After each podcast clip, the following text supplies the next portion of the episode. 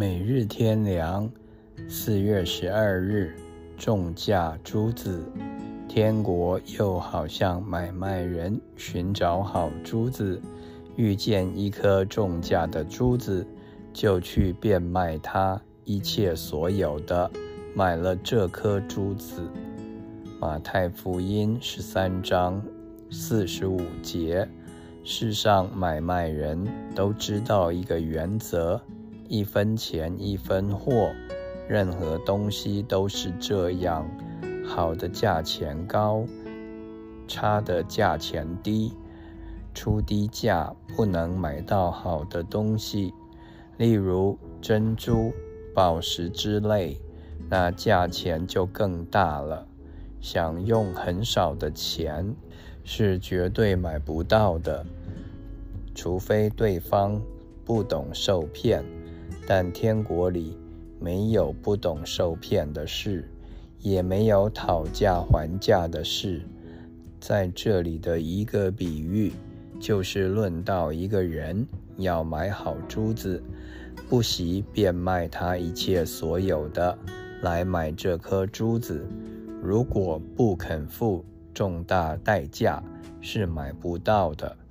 这颗珠子就代表天国的荣耀。福分宝贵，天国真是无价之宝，稀世之珍。谁能得到呢？就是肯付高价的人。可惜许多人有一种幻想，以为可以不付代价或少付代价就可以得天国的一切，那是不可能的。主耶稣。曾多次说明这一点：人若不舍己，背十字架，撇下一切所有的，就不能做他的门徒。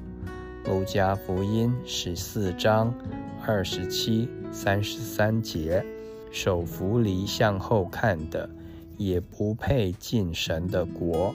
路加福音第九章六十二节：他。对求坐在他左右的门徒说：“我所喝的杯，你们能喝吗？我所受的喜，你们能受吗？”马可福音第十章三十七、三十八节，保罗也提到他丢弃万事，看作粪土，为要得着基督。腓利比书第三章七至八节，只有和主一同受苦，才能和他一同得荣耀。罗马书第八章十六节，怕受苦、不肯牺牲、不愿付出代价的人，是与天国的荣耀无份的人。